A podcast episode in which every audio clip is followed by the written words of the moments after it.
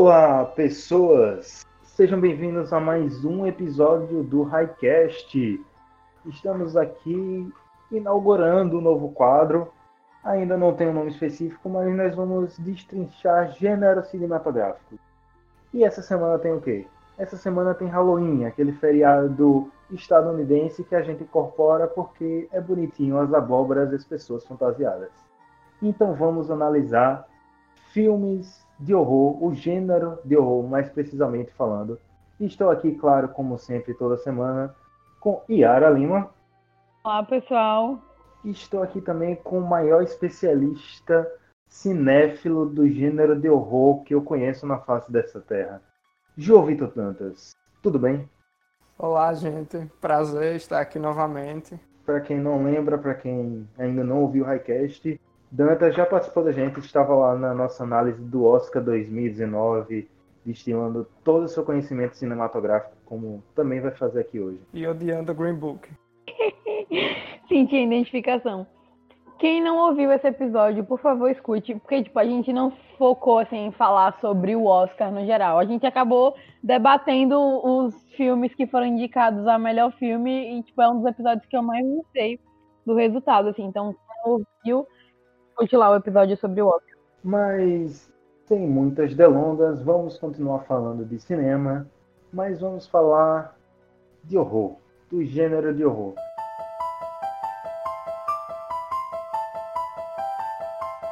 Highcast Gêneros do Cinema. E para introduzir esse gênero, precisamos falar da grande treta cinematográfica quando se fala disso. Existe uma vertente que diz que terror e horror é a mesma coisa. Tem uma vertente que diz que o horror é subgênero do terror. É, horror é mais específico daqueles filmes de fantasia, onde tem monstros, e terror é uma coisa mais geral que envolve o medo. Dantas, você que gosta muito do gênero de terror, do cinema de terror, para você, terror e horror é a mesma coisa ou existe mesmo essa diferença? Velho, eu. Terror é o meu gênero favorito e eu costumo é, ver vários, vários tipos de filmes diferentes, tanto aqueles com um lado mais fantasioso, quanto aquele que a gente costuma chamar de terror psicológico ou de assassinos e, e todos esses daí, na minha opinião, eles são filmes de terror e horror também. Então, sei lá, eu não costumo diferenciar as duas coisas. Para mim, terror e horror hoje em dia tendem a ser a mesma coisa. Talvez antigamente é, ainda tivesse algum sentido separar essas coisas, pelo menos para mim. Mas hoje em dia eu acho que é tudo muito, muito parecido, sabe? Porque, sei lá, o, o que é o que é exatamente sobrenatural aí ganha essa alcunha de horror, não é isso? É, quando tem aquela coisa mais fantasiosa de monstro, entendeu? Quando tem a coisa de espírito e não quando necessariamente só algo mais psicológico. É, o problema é que eu acho que, tipo, a maioria. Muitos filmes atualmente têm subvertido, subvertido isso de alguma forma, então eu acho que é meio complicado de diferenciar as duas coisas, sabe? Se você pega, por exemplo, um filme que deixa no ar o tempo inteiro se aquela coisa é uma coisa sobrenatural ou se é algo é, da cabeça da pessoa, por exemplo, quando o diretor costuma trabalhar com essa dicotomia do se é real ou não é. Então, acho que essa definição de terror e horror acaba meio que se dissolvendo nessas situações, sabe? Então, tipo, eu fiquei curiosa agora com uma coisa. É, eu concordo muito com o ponto de vista de Dantas, né? Dessa questão de, tipo, eles se misturarem muito. Mas, é, citando exemplos, assim, algum filme mais antigo que, vo que vocês conseguem identificar, tipo, ok, esse aqui é mais terror, esse aqui é mais horror. Porque, tipo, Dantas falou que hoje em dia acha essa questão muito mais misturada, né? Mas filmes mais antigos, assim, que você consideraria, conseguiria separar? Velho, eu acho que, tipo, filmes antigos, principalmente quando a gente tá tratando de coisas é, de, do começo do gênero, do começo do gênero em Hollywood, das vanguardas e dessas coisas, eu acho que como eles tendem a ser um pouco mais quadradinhos, eles tendem a poder encaixar essas diferenças, sabe? Por exemplo, se você pega, sei lá, Drácula, o Frankenstein, a gente pode enquadrar eles mais nessa coisa do horror, já que existem essas coisas sobrenaturais. Mas ao mesmo tempo, até nisso eu acabo ficando meio. Putz, eu não sei, sabe? Eu, eu acho que é uma de, essa definição de terror e horror andando de forma separada, eu acho ela um pouco, talvez um pouco ultrapassada. Que talvez a gente não levar como uma forma separada, mas como se o horror fosse um braço do terror, entendeu? O terror é um ser completo e o horror é um subgênero que está ali mas pode também não estar presente. Você acha que isso é possível? Ah, eu acho que sim. É... Você, você consegue dar algum exemplo assim de algum filme que você consiga ver uma separação assim bem? Por exemplo, pegar um dos mais recentes, Get Out eu vejo muito terror psicológico nele, mas eu não vejo o horror, aquela coisa de dar medo, do monstro, entendeu? É, mas ao mesmo tempo o Geralt ainda tem aquela coisa. Pode dar spoilers, né? Pode, pode sim.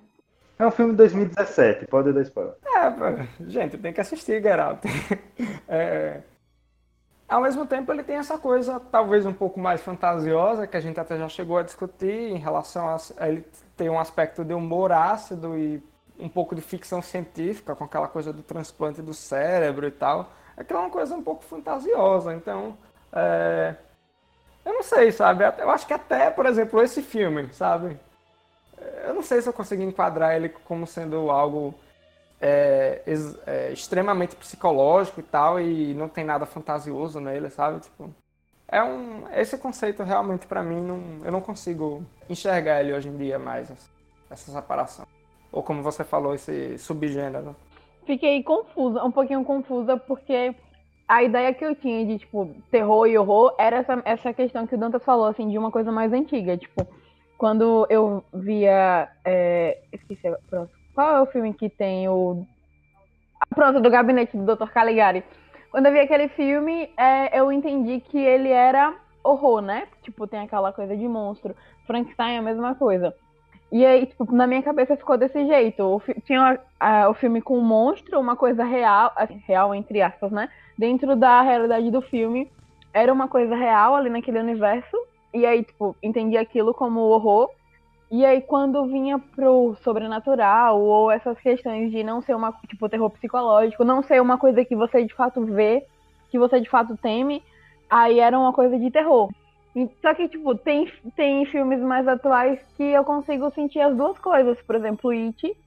É, o 2 nem tanto, mas o primeiro é, tirando o motivo pelo fato de eu, de eu, pessoalmente ter problemas com palhaço, tem uma ameaça real lá, né, que se enquadraria dentro do, do horror. E ao mesmo tempo tem muito aquela questão psicológica de ele não estar tá presente nas cenas de verdade, de ser uma coisa muito daquela galera. Então eu acho que eu fico confusa com essa questão de não conseguir mais diferenciar. E aí, para mim, eu coloco tudo no mesmo saco e é tudo terror. É, eu tô com você nessa. Tipo, eu acho que tentar diferenciar essas coisas. Eu acho que em alguns filmes você pode até encontrar uma forma de diferenciar, mas eu acho que no geral é como, por exemplo, alguns outros termos que se popularizam de vez em quando, como, por exemplo, o mais recente é aquele pós-terror, toda essa coisa, é, filmes de pós-terror, filme. Sabe, é, também é um termo, é um outro termo que meio que já nasceu datado, que não faz muito sentido quando você vai olhar o tipo de filme que é produzido hoje em dia. Porque dizer que um filme é de pós-terror é tipo basicamente dizer que um filme ele é um pouco mais sugestivo, menos é, gráfico, tem toda essa coisa psicológica, mas tipo, tratam isso como se fosse um movimento novo, mas, sei lá, nos anos 70 o Exorcista já fazia isso, nos anos 60 o Bebê de Rosemary é praticamente precursor nesse sentido, então eu tendo a tirar um pouco esses rótulos de o que é terror, o que é horror, o que é pós-terror, o que é sei lá o que, pra mim é tudo terror barra horror, seja lá como você queira chamar. Eu acho que levando essa coisa do pós-terror, eu só tenho um comentário a fazer. Tudo na vida que tem pós e alguma coisa que já está muito bem definida, você tem que levar pro saco e ignorar. É tipo new metal, pós-metal, essas coisas. Pronto, quando começa pós alguma coisa, eu realmente eu tô com você, Hector. New metal, eu me senti ofendida aí, mas beleza. Sim, eu senti a ofensa, assim, meu Deus, new metal. Mas, tipo, é, se a gente fala, se classifica assim, né? A horror é um subgênero do terror. No caso do slasher, pra quem não sabe, slasher é mais aqueles filmes de serial killer e, tipo, muito popular nos anos 80 e tal. Quando a gente fala, quer dizer, não popular nos anos 80, né? Mas a maioria das histórias se passa nos anos, parece que todo filme de slasher se passa nos anos 80. É, tem essa coisa vintage, né? É isso, aquela coisa de, de acampamento, de de todo, todo, toda aquela coisa. Parece que acampamento de verão norte-americano só existiu nos anos 80 e tal. Mas, tipo, o slasher, ele é um subgênero do terror. E, tipo, ele já é muito bem definido. Você sabe quando o filme é slasher e quando ele não é. Tem pânico, tem Halloween. A gente sabe, consegue diferenciar, tipo, quando o filme é slasher. Quando, tipo, tem séries que agora estão se baseando nesse. Tem até uma própria série que se chama Scream, né?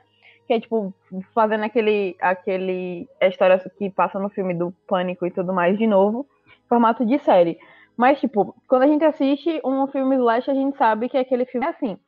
Então, tipo, vocês acham que no, nesse caso ele pode ser classificado como subgênero, ao contrário do terror, tipo, do horror dentro do terror, ou ele continua sendo terror também tudo dentro do mesmo saco?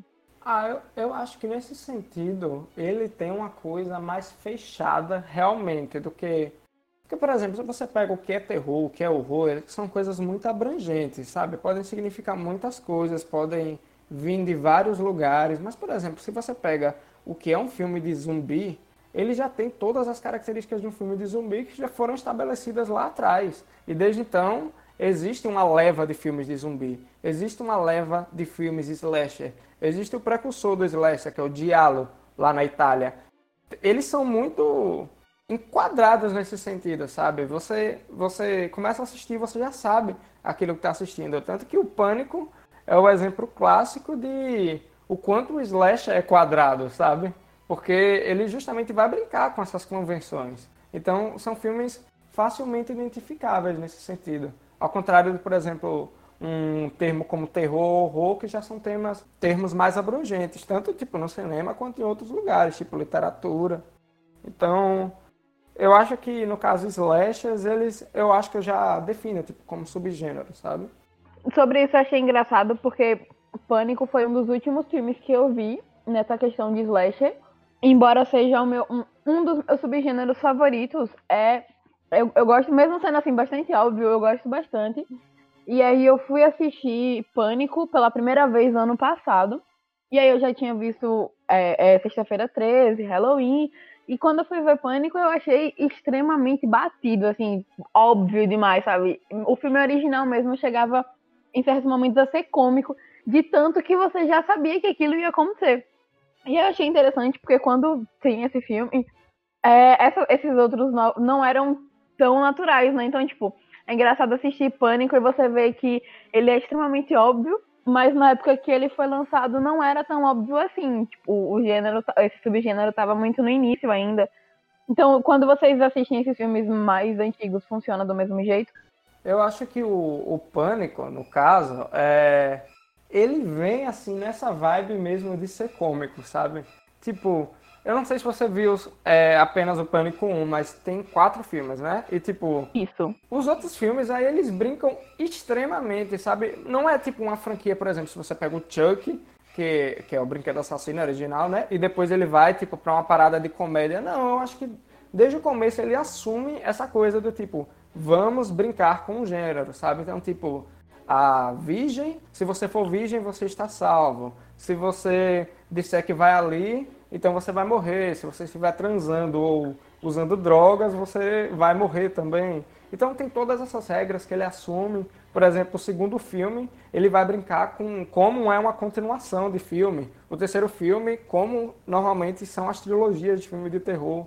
O quarto filme já é um remake, tipo, como é o remake, aí os personagens encontram com eles mesmos, me, com eles mesmos na forma de remake. Então, tipo, tem toda essa coisa já da gozação. Aí eu já enxergo como uma coisa, tipo, revisitando o tema, sabe?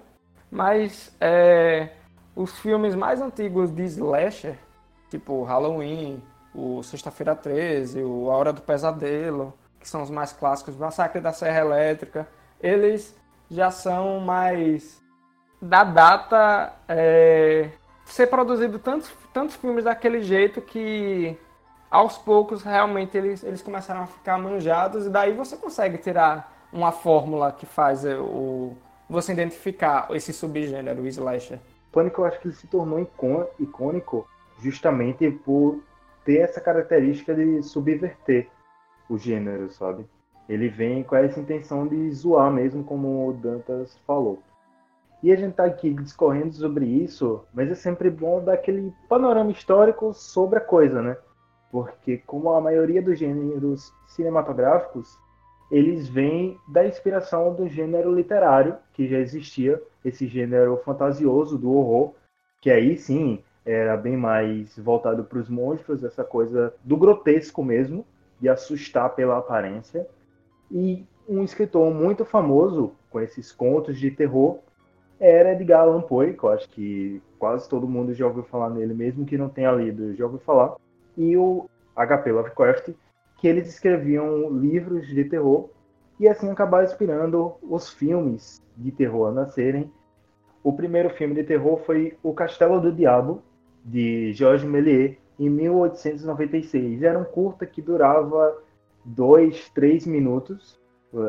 Esse, os filmes nessa época eram extremamente curtos, por toda a técnica de produção, não existiam longas metragens ainda e tudo mais. É um filme que não está em boa qualidade, mas você acha facinho no YouTube.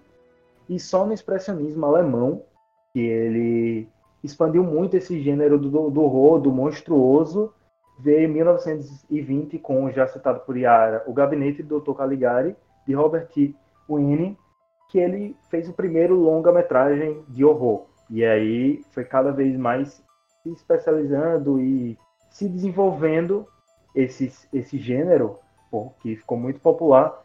E nos anos 30 eu acho que foi seu ápice, eu não sei se Dantas e Yara vão concordar comigo, que foi a Universal, que pegou basicamente todas as histórias de monstros que existiam e começou a fazer vários filmes de monstros, que ficou conhecida como a Universal Monsters, que fez Drácula, o Frankenstein, a Múmia, Homem Invisível, Lobisomem. Até tentou voltar agora, né, com essa esse universo expandido dos monstros que não tá dando muito certo. Não mesmo. Eu concordo que foi um auge, mas é, uma coisa que eu acho bem interessante de notar aqui é o quanto o terror está relacionado com a questão política e social do momento em que ele vai sendo desenvolvido. Porque é, o gênero terror mesmo, ele é um gênero que acompanha a humanidade desde sempre, né? Tipo, principalmente com a questão da, por exemplo, se você pegar a questão da Idade Média, quando a igreja é, normalmente doutrinava as pessoas, se criava essa, essas histórias sombrias como ferramenta de doutrinação, sabe? Então tem toda aquela coisa da religião, do folclore, da, da mitologia, a criação da, da ideia do que é um demônio, do que é bruxas, castigo, inferno. É... E a partir do momento em que tem o iluminismo, aí você começa a analisar as coisas pela esfera do que é natural e, consequentemente, do que é sobrenatural é muito interessante como esse nascimento do gênero vem vinculado a um contexto histórico muito próprio daquela época e que depois vai se refletir em toda a história do gênero. Por exemplo, se você pegar o expressionismo alemão, ele tem todo um contexto em relação ao período é, entre guerras da, da Alemanha, né? E os filmes da Universal, que ficaram clássicos, em 1930 eles é, Principalmente se você pegar o Drácula, a figura do Drácula, que é um, um vampiro, é um, é um ser que suga a, é, a alma das pessoas, o sangue das pessoas. Ele tem toda uma, uma assimilação com o momento que era a crise de 29. Então é muito interessante perceber como o gênero vai evoluindo e vai é, somando a si é, as coisas que estão acontecendo no momento, tanto socialmente quanto politicamente, como hoje em dia a gente vê tecnologicamente com essa onda de filmes de terror de desktop ou nos anos 90 com filmes de é, found footage como é, A Bruxa de Blair, Hack. Então é bem interessante perceber como o terror evolui e como ele tem esses ápices em momentos de crise política e social. Esse filme que vocês falaram agora, que foi o primeiro, ele tem um remake, né? Porque eu conheço o filme com esse nome, só que ele é um pouco mais, um pouco mais velho, é de 60, é 1963, que é sobre um livro do Lovecraft também, que eu não lembro qual é o livro que é baseado, mas é com o Charles Dexter Ward, foi o primeiro é, personagem assim do Lovecraft que eu conheci, lendo o livrinho, eu tenho um livro de bolso, que é O Curioso Caso de Charles Dexter Ward. E aí tem o filme O Castelo Assombrado, de 63, que é dirigido pelo Roger Corman. Era o que eu conhecia, assim, quando vocês falaram esse agora, eu fui dar uma olhada aqui, aí apareceu os dois. Tem esse curta, de 3 minutos, e tem esse é, de 63, que é quase duas horas. Tipo, o que vocês falaram agora é o do Melier, não é isso? Isso, o primeiro, o primeiro mesmo. Ele é de que ano vocês falaram aí? 1896. 896. Aí tem esse que é o que eu conhecia, que esse que vocês falaram aí, o primeiro eu não, não tinha conhecimento, não. Mas aí tem esse que é o, nome O Castelo Assombrado também, que é de 60, 1963. É, mais de 100 anos depois, né? Mais de 100 anos depois, 103 anos depois, na verdade. Que é baseado num livro do Lovecraft. Eu não sei, não sei qual é o livro que é baseado, mas é o personagem do Charles Dexter Ward, que é o, foi o primeiro lá que eu conheci. Aí esse filme eu já assisti. Quando vocês falaram agora, eu fui procurar para saber se era a mesma coisa ou se eu tinha confundido o nome, mas a tradução é a mesma. Filme de terror é, uma, é um gênero que atrai muito remake. O Drácula mesmo tem dezenas de filmes dele. A Múmia teve no início do, do século e agora tá tendo de novo uma nova saga. Monstros é uma coisa que atrai muito muito público, é uma coisa grandiosa que atrai público, então sempre vai gerar remake. E ao mesmo tempo é uma coisa muito primitiva, que toca muita gente desde muito tempo, então faz sentido os remakes, sabe? Tipo, normalmente são, no, é, são repaginados, tem toda uma questão de contexto. Então, terror, especialmente, é um gênero que sabe utilizar muito essa questão do remake, da referência e de tudo isso, sabe? É, praticamente ele evolui através desses remakes.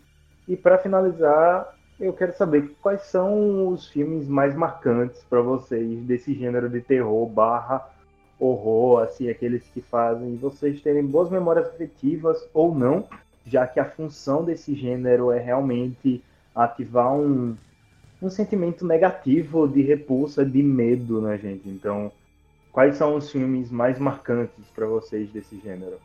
Filmes marcantes de terror. Meu Deus, são milhões. Posso falar quantos?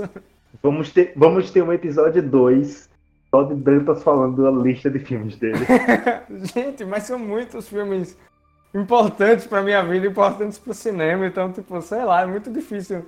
Vá, vamos dizer assim, filmes que eu acho extremamente, tipo, clássicos. Vamos lá, não pode faltar O Exorcista, do William Friedkin, lá de 73. Filme completamente revolucionário no sentido de trazer o terror para um, uma atmosfera um pouco mais realista, trazendo o, todo o, o, terror, tanto o gore, todo, toda essa coisa do gênero de terror que normalmente é um pouco marginalizado na indústria, mas trazendo para o mainstream e, enfim, um filme importantíssimo de, de 1973. E, e aí, eu continuo falando? Digam aí os seus. Faz um top 5 aí, Dantas. Tá certo, um top 5. Então, eu botaria o Iluminado, porque esse, pessoalmente, eu tenho um, um tipo de obsessão por esse filme. Eu, desde que eu assisti ele pela primeira vez, na época eu morria de medo de filmes de terror. E minha namorada me obrigou a assistir, desde então eu, tipo, comecei a amar. Então, tipo, devo muito a esse filme, gostar do gênero hoje em dia. E eu tenho uma obsessão por esse filme, sabe? Então eu tento assistir ele pelo menos uma vez por ano. E assim, é um filme absurdamente irretocável, sabe? Ele.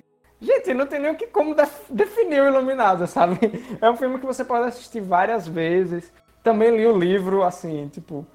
Amo os dois, mas o filme ainda tem um carinho mais especial. Enfim, né, dirigido por um dos maiores gêneros da história, que é Stanley Kubrick. Então, O Iluminado teria que estar na minha lista, obviamente. E um que é um filme que me dá calafrios até hoje, que é O Bebê de Rosemary, de 1968, do Roman Polanski. E Gente, eu não tô nem sabendo como definir exatamente esses filmes, porque eles são muito importantes para mim, sabe? Então, O Bebê de Rosemary é, é um clássico já do gênero. Ele vem antes, inclusive, do Exorcista. Talvez tenha sido o primeiro grande filme de terror feito nos Estados Unidos e que originou toda essa onda que veio logo depois. Com isso eu falo o Exorcista, a Profecia, o Iluminado, etc. Desde o The Bebê de Rosemary, que foi um sucesso absurdo e é uma das histórias mais incríveis já feitas por um diretor extremamente polêmico, que tem uma história que se confunde com a própria filmografia dele, inclusive com esse filme, mas que foi extremamente desbravador na época que foi lançado. E para fechar o top 5, fecha o top 5 agora, falta dois. Perdi as contas, foi Exorcista, Iluminado, Bebê Rosemary. Vixe, falta dois ainda, meu Deus. Tá, aí eu falo agora, por exemplo, de Halloween, que, cara, é a coisa mais linda do mundo também. Eu gosto de praticamente. Não, não vou dizer praticamente toda a franquia, porque tem umas vergonhas alheias ali no meio, no meio mas tipo. É... O novo, por exemplo, é muito massa, gente. É muito legal, eu gosto muito desse filme novo, é... que é um remake na verdade, é uma continuação. Não, mas o novo primeiro, é muito bom porque ele ignora um monte de coisa, né? O novo ele segue como se tivesse tido só dois. Ele ignora e aí acho que por isso que ele é tão bom. Gente, e, e assim, um monte de gente odiou o filme novo e é, assim, eu normalmente tendo a me afastar das pessoas que odiaram o filme novo, porque, gente, é maravilhoso. Então, Halloween, toda aquela questão da atmosfera, introduzir um serial killer da potência que é o Michael Myers, um serial killer que não fala, ele só anda, ele não corre, ele só anda. A trilha sonora é extremamente marcante, que produzida pelo próprio John Carpenter, que é o diretor do filme.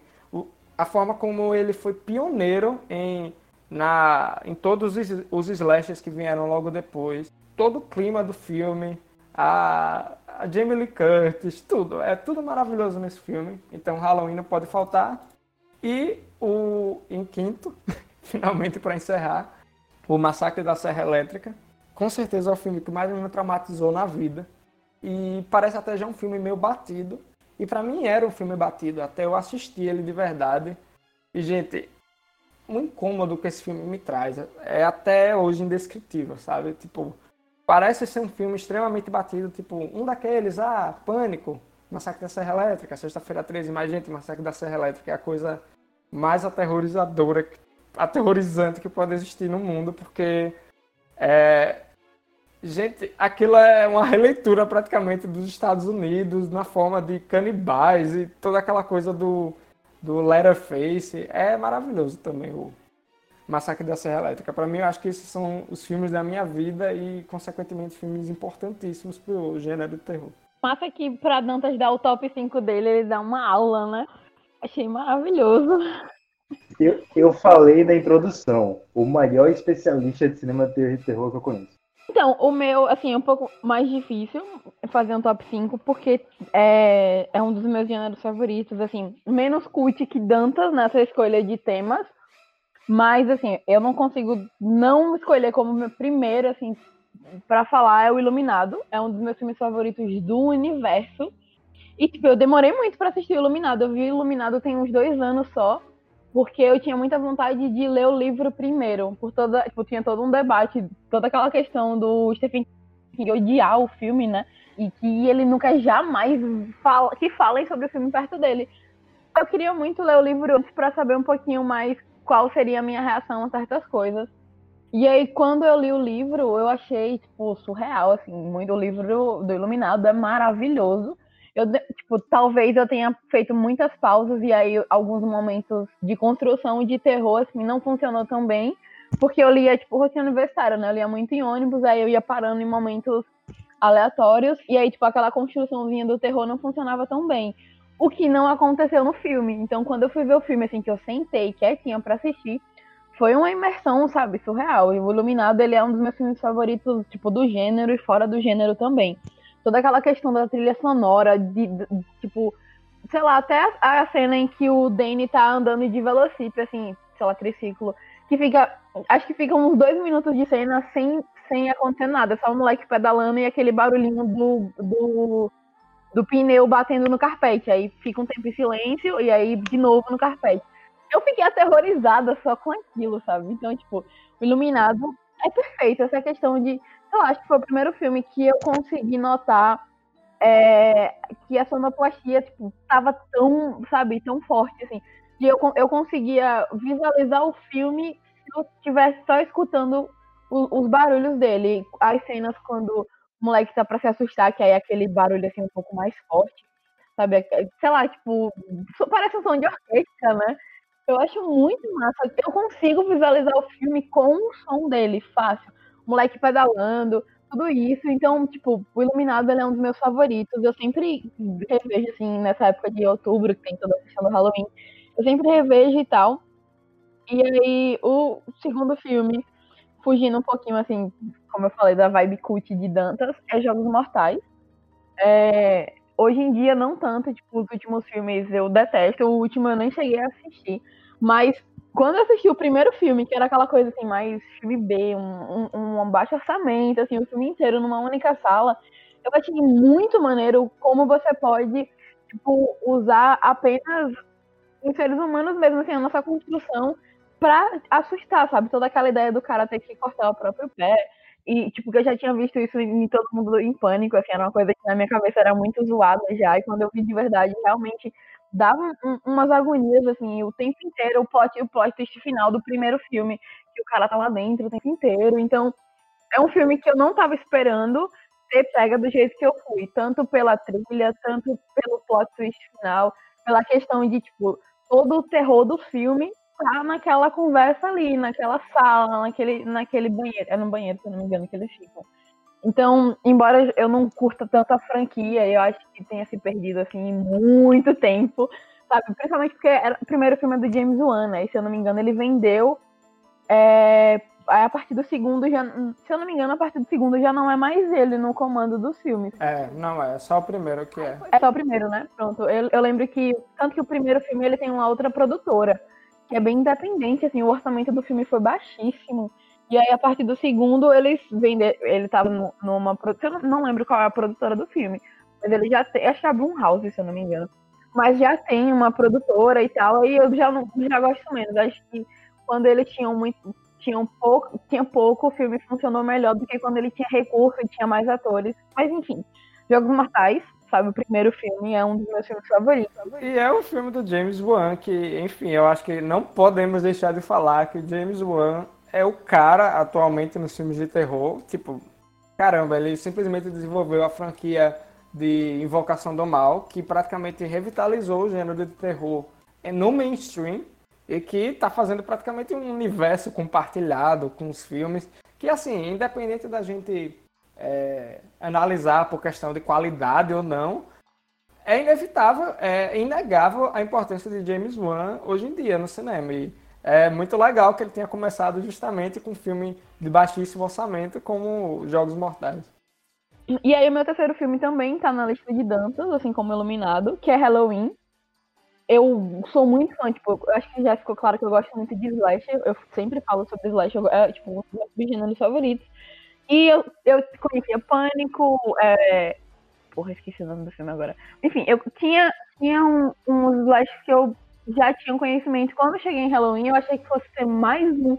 Sabe, aí vem um, um personagem principal que não tem fala, que não tem expressão, né? Já que o, o ator. Se eu não me engano, eles até mudam de ator em alguns filmes e a gente nem sabe. É, eu tinha lido em alguma entrevista que o, o carinha que, faz, que, que fez o, o. Caralho, esqueci o nome do bicho. Qual é o nome Michael do. Myers? O Michael Myers, eles até tinham mudado, mudou algumas vezes, porque ele não era, não era a mesma pessoa. Ou, é, algumas cenas do filme não é a mesma pessoa. Porque não tinha aquele compromisso, sabe? Já que ele não atuava. E eu achei muito bacana você ter um, um personagem principal que não tem fala e que ainda assim é extremamente assustador. É, e ele não, não corre, né? Ele só anda. E tem aquela música o, que praticamente pontua ele. É incrível mesmo. Isso, você, onde você escuta aquela música, você sabe o que que vem, sabe? Eu acho, eu acho muito massa. Porque é um filme que, assim como Iluminado, é, tem uma trilha sonora que funciona a parte dele e que cresce, sabe? Você, você consegue gostar da trilha sonora tanto quanto o filme. Quando eu assisto Halloween 2, tipo, que é, não, não, eu prefiro o primeiro, mas quando eu assisto dois, que eu acho que a trilha sonora é ainda melhor, eu tenho que ter toda aquela imersão de o som tem que estar tá muito alto, não tem que ter ninguém fazendo barulho, porque funciona ainda melhor, sabe? Eu assisti o Halloween 2 com fone de ouvido, meu Deus, foi, foi uma experiência incrível, sabe? Eu gosto muito desse, do filme, quando o filme consegue ir mais além é, do, do, tipo, do próprio gênero com outros elementos, né? nesse caso a música, assim como o Iluminado, que funciona muito bem também. Minha, tipo, não é o quarto, assim, de lista geral, mas é um filme que eu acho que vale muito a pena falar, que é A Bruxa, ele saiu em 2015, que é do Robert Eggers. Eu, tipo, ele só tem a bruxa e tem o The Lighthouse, que vai sair agora, né? Com. É, dia 31. Desse mês, né? Que é com Robert Pattinson. É isso. É, a bruxa, eu, eu não esperava gostar do filme e, tipo, fiquei extremamente incomodada, assim, a sensação, a sensação psicológica que o filme passa é muito grande, tipo, eu não esperava e o filme me ganhou aí, foi, foi muito bacana não dar um real de moral para ele e ser extremamente surpreendida. Me senti muito, muito à vontade. Tipo, não, me senti muito incomodada assistindo, mas quando eu terminei foi aquela sensação muito bacana de ser é, diretores atuais. Tipo, ele só tinha, só tinha a bruxa, era o primeiro filme dele. E o cara já chega assim, sabe? Esse filme tem na Netflix, caso vocês queiram assistir. É, eu achei muito bacana, porque é um filme atual que tá falando sobre século passado, e aí ele, tá, ele quer meter aquela tipo, fala um pouco sobre magia, tem toda aquela questão. Só que sem dizer isso, sabe? Porque é tudo subentendido. Eu fiquei muito agoniada assistindo esse filme. Tipo, quando ele terminou, eu fiquei, meu Deus, eu preciso falar sobre isso com alguém. Eu fui atrás de, de review no YouTube, porque eu não tava pior. Meu Deus, ver review no YouTube. Eu fui ver porque eu precisava saber o que as pessoas estavam achando. Que tinha sido uma grande viagem eu ter gostado tanto. E aí acabei vendo que ele foi super bem recebido. Eu me senti ainda mais tranquila, assim, poxa, realmente não foi nóia minha, o filme foi muito bem recebido. Então eu gostei muito. E para finalizar a minha lista é O Exorcista, porque realmente não tem condições esse filme não tá no meio. O Exorcista eu acho incrível, sabe? Eu acho incrível. Eu fiquei agoniadíssima, eu senti muito nojo vendo esse filme, sabe? Tem umas coisas pra quê, sabe? Toda aquela, aquela questão da guria doente na cama e ela vomitando. Não, não quero ver isso, não, filho. Mas o filme é muito bom. É, assiste ele hoje, tipo, atualmente ele ainda funciona, mesmo sendo aquela coisa datada já, que aqueles efeitos feios hoje em dia. Ele ainda funciona, ele ainda é, é muito assustador. Então, tipo, quando eu assisti o Exorcista, eu já tinha visto até a série, pra ter noção, assim, muito, muito popzinha do gênero. Já tinha visto até a série, tem uns dois anos, só que eu vi uns três anos no máximo. E eu fiquei, tipo, meu Deus, não tem nada igual a isso, sabe? Eu, eu gostei demais. Então é isso, a minha lista de, de, de terror, ela se mistura entre coisas meio cults e topzinhos demais. Então, eu vou fazer um top 3 que vira um top 5, porque vai vir dois combos aí, porque terror não é um dos meus gêneros favoritos, eu não assisto muitos filmes de terror, porque não me atraem por N motivos que eu não vou destrinchar aqui agora. Mas vou jogar agora logo o meu top 5. E primeiro é um filme muito antigo que eu não consegui achar nem de que ano é. Que tá na coleção que tem lá na Netflix. Pioneers African American Cinema. Que é os pioneiros do cinema afro-americano. Que é logo o primeiro dessa coleção. Que é Trem para o Inferno. É um trem que em cada vagão é um tipo de pessoa que vai para o inferno. E eu acho que esse é o único filme de terror na minha vida que conseguiu me deixar paranoico. E eu fiquei, mano, puta merda. Que doideira é essa? E assim, é um filme super simples, feito com um orçamento, acho que quase no zero. É muito antigo. Eu acho que é do início do século. Mas, assim, continua atual. Assistam, só assistam, é, é muito louco. Um adendo que eu fui o cult, né? Né, Yara? Né? Eu fiquei chocada agora. Eu fiquei não tem nem data, velho. Como assim? Não vai dar tempo pra gente se aprofundar nisso nesse episódio, mas eu espero falar sobre isso em breve, que é o cinema de terror brasileiro, que tá vindo com muita força aí, tem uns anos, acho que desde o início da década. E aí vem meu primeiro combo, que é assistir logo os dois filmes da Juliana Rojas, Trabalha Cansa e As Boas Maneiras. Não tem uma pegada de, de terror tão blockbuster norte-americana, hollywoodiana, como a gente está acostumado. Tanto que Trabalha Cansa, ela deixa essa figura do monstro bem aberta. Em Boas Maneiras, a figura do monstro já aparece, mas ela mistura o terror com o drama, que é muito envolvente, não um drama clichê. Vale muito a pena ver os dois também. Vale a pena, na verdade, se debruçar nesse cinema de terror brasileiro. Tá em cartaz o filme que eu sempre esqueço o nome. Qual é o nome do filme, Dantas? É, Morto Não Fala? Isso. Tá aí um filme brasileiro de terror em cartaz. Eu, eu tô curiosa pra saber sobre esse filme. Eu vi o trailer e eu fiquei, meu Deus, é uma produção brasileira. Eu tinha ainda sentido, no dia que eu fui ver Joker, apareceu o trailer de, e eu fiquei, que que é isso, velho? Acho que eu nunca tinha visto um trailer de um filme nacional assim, tão realmente, sabe, vidrado, assim, então é bizarro, sei lá, eu saí de lá querendo ver o filme pra ontem. Então, vale muito a pena se debruçar nesse cinema de terror brasileiro. Muita gente diz que filme brasileiro é besterol, é filme cult. Não. Filme de terror brasileiro tá vindo aí para ser mainstream mesmo. E bora botar essa, essa bagaça para ser top 10 do, de bilheteria. É o novo gênero brasileiro. E para finalizar, é, vou trazer aqui meu diretor queridinho, que é Jordan Peele, que a gente já tem um episódio falando sobre ele, os dois filmes dele, então não vou nem me alongar, mas assistam tanto Corra, que a gente assistiu aqui, como Nós. E é isso, só assistam e sintam os socos no estômago. Em Corra você vai rir de vez em quando também. Assim, é rapidinho, é que tu quer finalizar já, mas eu queria tirar uma dúvida. É, sobre esse esse, esse terror atual, assim, tipo, o, os nomes atuais, vocês acham, assim, só pra finalizar mesmo, vocês acham que o, o, terror, o terror, o gênero, tá em boas mãos agora? Tipo, tem o Jordan Peele fazendo essa, essa, esse cinema de terror mais com, voltado para essa veia ácida. Tem o, o, Esqueci agora o nome do cara que faz o Midsommar, que tem, tem o Hereditário e agora tem Midsommar. A galera tá falando bastante. Eri, Eri Esther, Eri Esther, algo assim. Vocês acham que tipo, os, os nomes atuais estão conseguindo levar adiante assim, o gênero para um lugar bacana ou vocês acham que tipo, o que tem de produção não é tão boa quanto o que tem antigamente? Vale, na minha opinião, de jeito nenhum. Tipo, eu acho que olhar dessa forma de tipo, ah, antigamente era melhor, essa questão muito saudosista, eu não sou muito fã, sabe? São filmes completamente diferentes Muitos reivindicam coisas do passado, outros pegam e subvertem, mas são filmes especialmente importantes para o contexto que a gente está vivendo e absurdamente assustadores. E pô, você pega o Jordan Peele, ele está criando uma escola dele ali, sabe? O tipo de filme dele é muito específico, ele está trabalhando com gênero muito bem. O Robert Eggers vai fazer agora o segundo filme dele. É, tem vários outros diretores hoje. Então, tipo, como eu falei, é um gênero que é muito raro ele dar uma declinada nesse sentido, sabe? Ele tá sempre se renovando e sempre se tornando bom, sabe? Nunca ruim. Massa, eu me sinto contemplada, eu penso igual. Concordo também com o Dantas, acho que o, o cinema de terror tá vindo aí uma, uma nova etapa, vamos dizer assim, uma nova fase, novos filmes, novos formatos não melhor, não pior do que os antigos, uma coisa nova e a gente tem que aproveitar.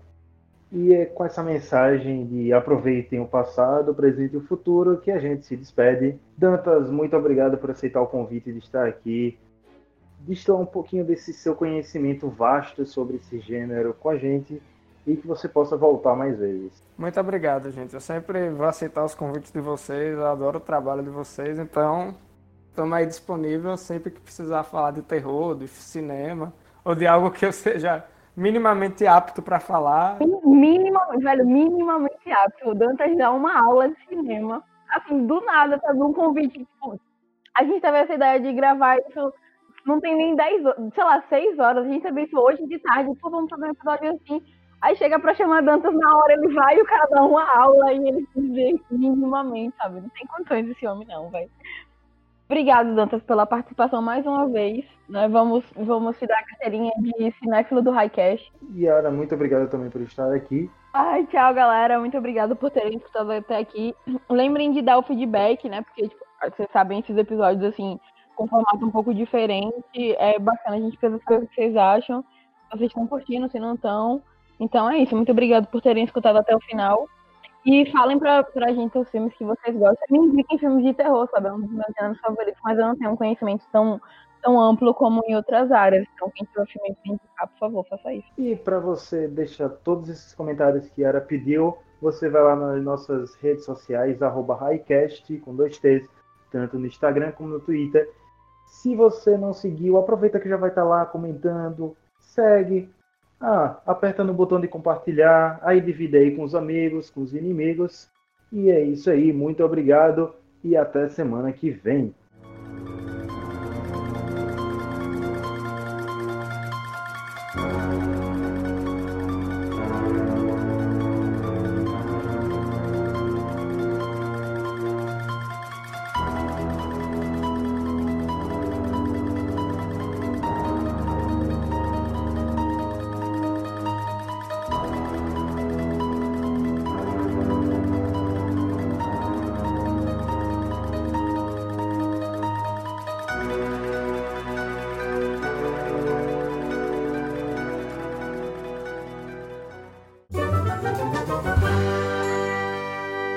Esse podcast foi produzido e editado por Hector Souza.